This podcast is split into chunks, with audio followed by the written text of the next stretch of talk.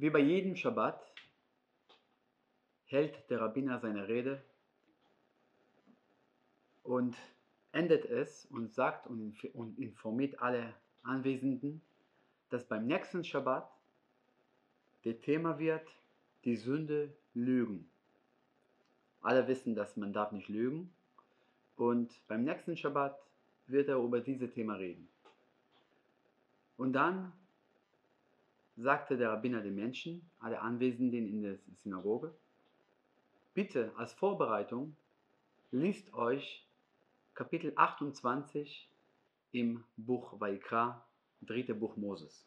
Kapitel 28 und dann werdet ihr bereit für unsere nächste Rede nächste Woche. Am nächsten Schabbat steht der Rabbiner auf und stellt die Frage, Shabbat Shalom, wer von euch hat schon Kapitel 28 im dritten Buch Moses gelesen, gelernt? Und fast alle Anwesenden haben ihre Hände gehobt. Dann sagt der Rabbiner, okay, danke schön. Ich kann euch erzählen, dass beim dritten Buch Moses, Sefer Vaikra, gibt nur 27 Kapitel.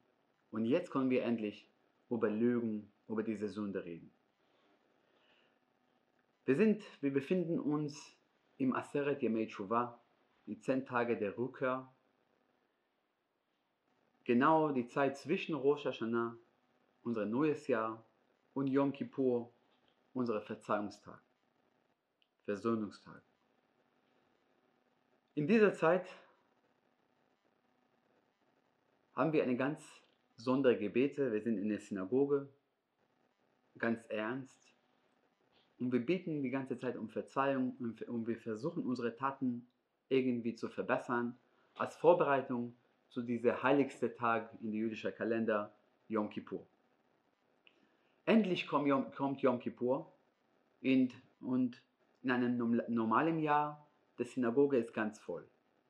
Auch Menschen, die regelmäßig nicht zur Synagoge kommen, sind beim Yom Kippur immer dabei. Dieses Jahr ist ein bisschen anders aufgrund des Corona, aber trotzdem alle wissen, dass bei Yom Kippur sind wir alle dabei. Wir tragen sogar am Yom Kippur weiße Kittel, weiße Kleidung. Warum?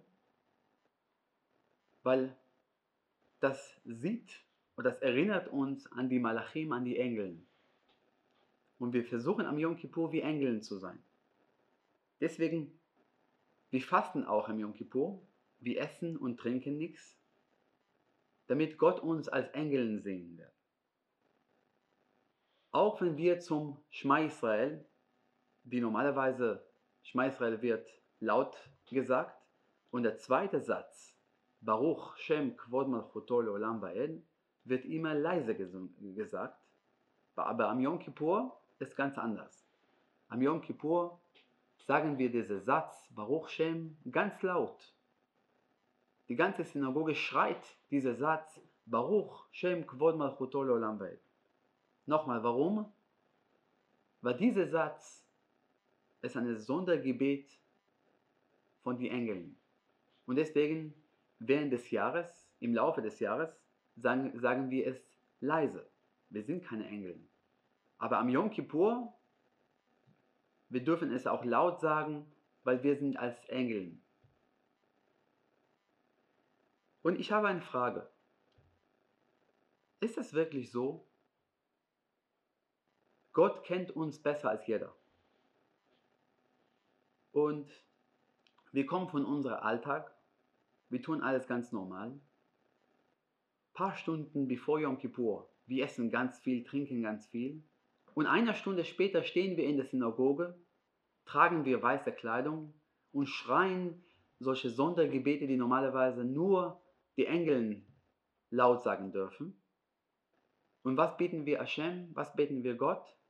dass er soll uns als Engeln sehen und für alle unsere Sünde, für alle unsere schlechten Taten, Taten zu verzeihen. Ist das wirklich so? So funktioniert es? Wir können auf einmal alles löschen? Ich verstehe, dass die wir sind schon zehn Tage des Rückkehr, wir haben Tshuva getan, wir kehren zurück zum, zu Gott. Aber die, die eigentlich gilt nur für die Zukunft, dass das nächste Jahr besser wird. Aber für die Vergangenheit, was können wir eigentlich argumentieren? Was können wir eigentlich sagen? Wie gesagt, wir befinden uns jetzt im Aseret Yemei Tshuva und während die Tagen, jeden Tag in der Synagoge, bei jedem Gebet, Shacharit, Mincha, wir sagen noch ein zusätzliches Gebet, Avinu Malkeinu. Das Gebet wurde bei Rabbi Akiva geschrieben und bei diesem dieses Gebet, wir haben viele, viele, wir bieten ganz, ganz viel von Gott. Wir beenden es mit dem berühmten Satz, Avinu Malkeinu Chanenu Vanenu Kien Banu Maasim. Wir sind eigentlich tatenlos, also wir tun, wir haben nicht, nicht viel getan. Trotzdem verzeiht uns. Aber einer von diesen Sätzen, die wir bei diesem Sondergebet sagen, während Aseret Yemei Tshuva, die zehn Tage der Rückkehr, sagen wir, Avinu Malkeinu, unser Vater, unser König, Katvenu Besefer Zchuyot, schreib unseren Namen in das Verdienstesbuch, in das Buch des Tzadikim. Und das ist ein Satz, den ich wirklich nicht verstehen kann. Und viele, viele auch Kommentare stellen diese Frage. Lass uns mal vorstellen, wie funktioniert das genau. Am Yom Kippur fängt schon am Rosh Hashanah und endet am Yom Kippur, der Urteil kommt am Yom Kippur, stehen wir vor Gott beim Gericht. Gott ist der Richter und auf seine, seine also die, die beiden Seiten stehen die Engel.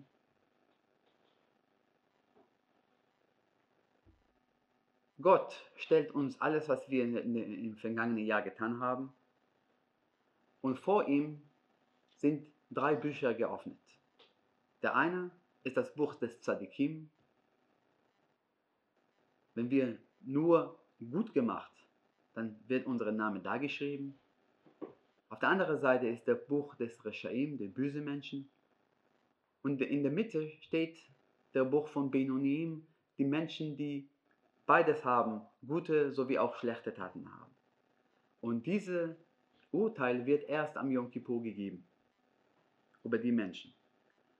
Und er steht da, Gott sitzt da und wir stehen vor ihm.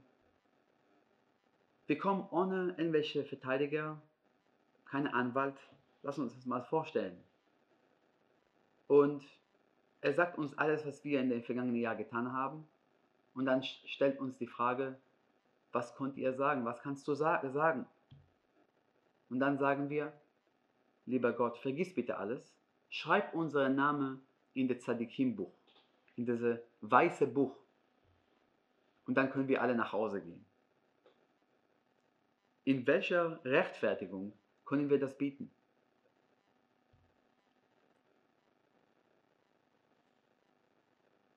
Können wir vielleicht vorstellen, dass ein Mensch kommt zu seiner Bankfiliale und er hat einen Check geschrieben und er in der Bankfiliale wird ihm gesagt, du hast kein Geld in deinem Konto dann sagt uns, dann, dann, dann sagt der Mensch, nee, schreib bitte auf den Kredit, schreib, dass ich doch Geld habe. Welche, äh, was, was für ein Satz, was für eine Frage ist das? Lass uns bitte aber noch eine Frage erwähnen. Und zwar, das finden wir im Traktat Yuma. Traktat Yuma beschäftigt sich nur über Yom Kippur. Alles, was am Yom Kippur gibt. Warum, äh, warum äh, äh, wird es Yoma genannt? Yuma auf Aramäisch bedeutet Tag, Yom, Tag. Und es redet nur über diese, der heiligste Tag in jüdischer Kalender, Yom Kippur. Und am Ende des Traktats kommt dieser diese berühmte Spruch von Reish Lakish, Gdolat Shuva, Shesdonot Naasot Lokesh Gagot. Reish Lakish sagt, was sehr, sehr wichtig, aber das auch viele Kommentare kaum verstehen können. Tshuva, Rückkehr zu Gott, kann nicht nur über die Zukunft, sondern auch über die Vergangenheit.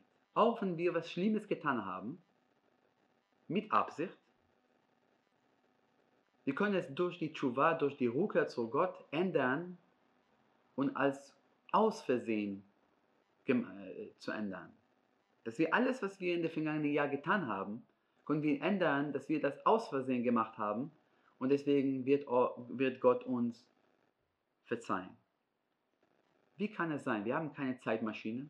Wie können wir rückkehren zu unseren Taten in den vergangenen Jahr und sagen, ja, das und das, alles, was ich schlimm getan habe, alle meine Sünde, habe ich das einfach aus Versehen gemacht. Wie können wir unsere Vergangenheit ändern? Es gibt eine sehr, sehr berühmte Parabel, die ich mal gehört habe, über einen Menschen, ein sehr, sehr aggressiver Mensch, der hat viele, viele Menschen beleidigt.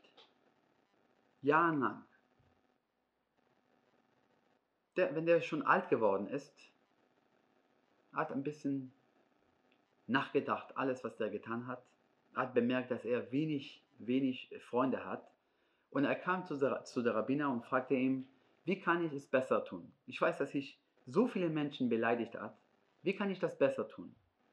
Und der Rabbiner sagte ihm so, nimm bitte ein Stück Holz und du musst zählen, wie viele Menschen du, du, du in, den, in, in den vergangenen Jahren beleidigt hast. Wenn du weißt, wie viel, dann nimm bitte einen eine, Hammer und für jeder Mensch ein Nagel bitte in dieses Stück Holz stecken.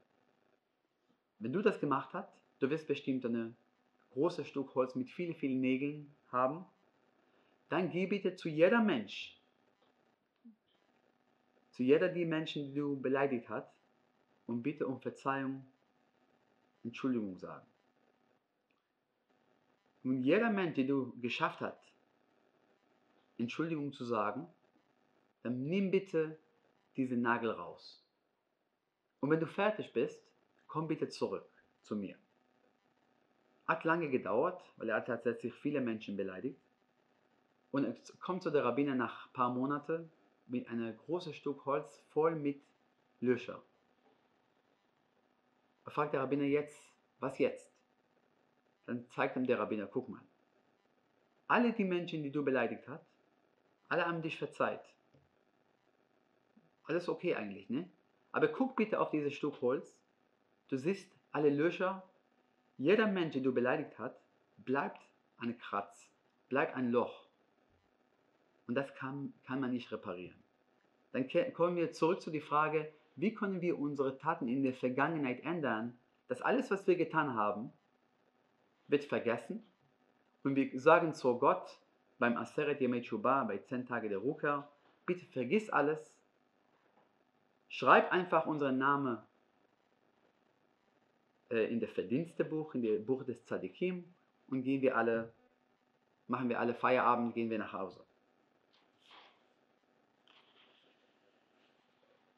Im Buch Tanja, Kapitel 7, bringt uns der alte Rebbe,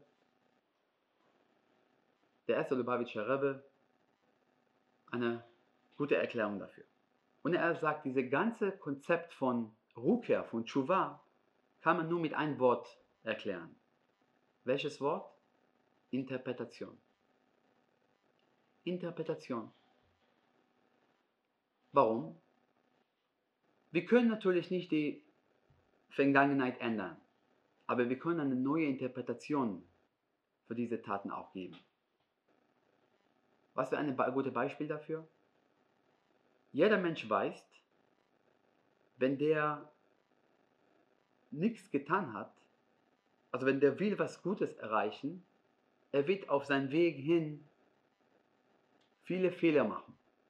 Aber jeder Fehler ist nicht nur ein Fehler, sondern das hilft ihm, zu diese, diese, diese, diese, diese Ziel zu erreichen.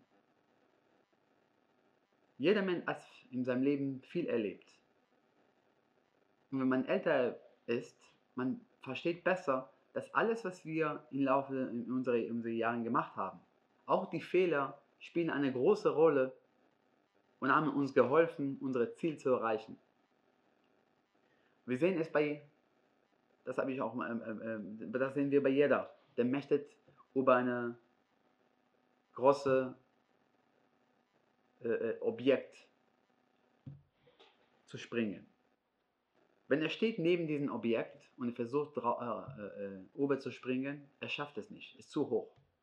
Er nimmt aber einen Schritt rückwärts und dann kann er schnell rennen und laufen und dann schafft er diese große äh, Sprung. Was das bedeutet? Um eine große, äh, um, um, um hoch zu springen, müssen wir manchmal einen Schritt rückwärts nehmen. Und das tun wir auch bei unserer Sünde, Sünde bei unserer Averot. Wenn wir, wenn wir letztendlich Tshuva getan haben, dann wir bringen neue Interpretationen für alle unsere Sünde, für alle unsere Averot, die wir in den vergangenen Jahren gemacht haben. Und wir nutzen diese Averot, diese Sünde, die wir in den vergangenen Jahren getan haben, als Motivation, um Tshuva zu tun, um dieses Ziel zu erreichen. Und deswegen, wenn der Mensch steht vor Gott und Gott liest ihm alles, was der schlimm getan hat, dann der, Gott kann, der, Mensch kann bestimmt sagen, ja, ich habe so viel getan, aber das war aus Versehen. Weil der Grund dafür, warum ich das alles getan habe, da, damals wusste ich es, ich wusste es nicht. Aber jetzt weiß ich, dass alles, was, wir, was ich getan habe, hat mir geholfen, heute zu kommen, um Tshuva zu tun, um besser Mensch zu sein. Hätte ich das nicht gemacht, ich werde bestimmt hier nicht stehen und ich werde dieses Tshuva, diese Rückkehr gar nicht geschafft. Das, der Lubavitcher Rebbe gibt ein Beispiel dafür von Traktat Shabbat. Da redet man über Brit Milah, der am Shabbat stattfindet. Und wenn der Mensch am, am Shabbat, wenn der Mohel kommt und alle Menschen stehen schon in der Synagoge, warten für die Brit, und dann merkt man, der Mohel, dass der Messer ist weg. Und er findet keine Messer er darf Feuer anzünden, um ein, um ein, um ein Messer irgendwie zu machen, wenn es hilft ihm. Das bedeutet, dass alles, was bringt ihm zu, die, zu, die, zu diesem Ziel, Messer zu haben, um die, diese Mitzvah zu tun, er darf tun. So, so sagt uns Rabbi Eliezer im Traktat Shabbat.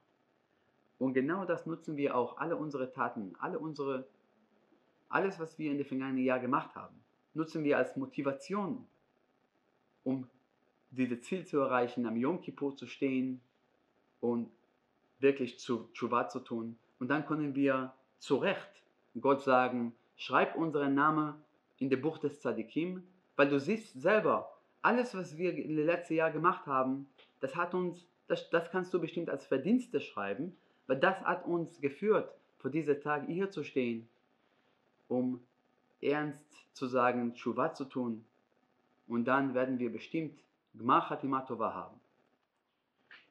Ein bestes Beispiel dafür habe ich mal gelesen über die Cornflakes, die Maisflocken, die die Kinder so gerne jeden Morgen essen.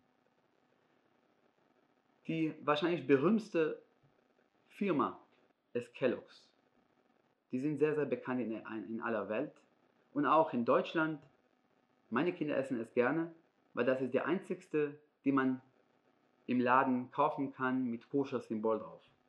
Also alle, die, die, die Kellogg's Cornflakes sind alle koscher. Wie kam aber der erste Mensch zu der Idee, dass trockene Maisflocken kann auch gut schmeck, äh, schmecken für Kinder? Das war, ganz, also das war aus Versehen. Es war mal Dr. John Kellogg, der in Amerika lebte. Und was der vom Beruf, beruflich gemacht hat, der hat Diäte, also Sonderernährung für schwer erkrankte Menschen. Und viele Menschen kamen zu ihm, auch Menschen, die schon im Hospiz waren, und haben dieses, sein Essen gegessen. Eine seiner Krankenschwestern, die da gearbeitet hat, hat jeden Tag so eine äh, äh, Maisflocken ins, ähm, ins Ofen und ähm, also etwas gekocht und das hat sie an alle die Patienten verteilt. Aber einmal, sie hat es vergessen. Das war aber ein langes Wochenende und sie kam nach ein paar Tagen und sie versucht dann in der, in der Ofen, Ofen neue Teller mit Maisflocken zu legen und dann findet sie die Maisflocken von letzter Woche. Keiner weiß warum, sie hat es genommen, sie war so ganz trocken, sie hat es gebrochen und sie hat es verteilt an alle Patienten. Und alle waren total zufrieden damit. Und davon wusste dann dieser Doktor John Kellogg diese neue, neue Sache und er hat es an ganz Amerika äh, ähm, verkauft und heutzutage die verkaufen nur in Amerika für 10 Milliarden Euro jedes, jeden, jedes Jahr. Das bedeutet, dass manchmal ein Fehler von jemandem führt für das größte Erfolg. Manchmal unsere Fehler, die wir in den vergangenen Jahren gemacht haben, führt uns für das große Tshuva, das größte Rückkehr zu Gott. Und dann können wir zurecht in der Synagoge stehen und Gott zu bieten, schreibt unseren Namen in dem Buch des Tzadikim. Und das wünsche ich euch allen auch, dass wir werden wirklich Gmachat Timatova haben. Und das Jahr, das kommende Jahr, wird bestimmt besser als das letzte Jahr. Gmachat Timatova.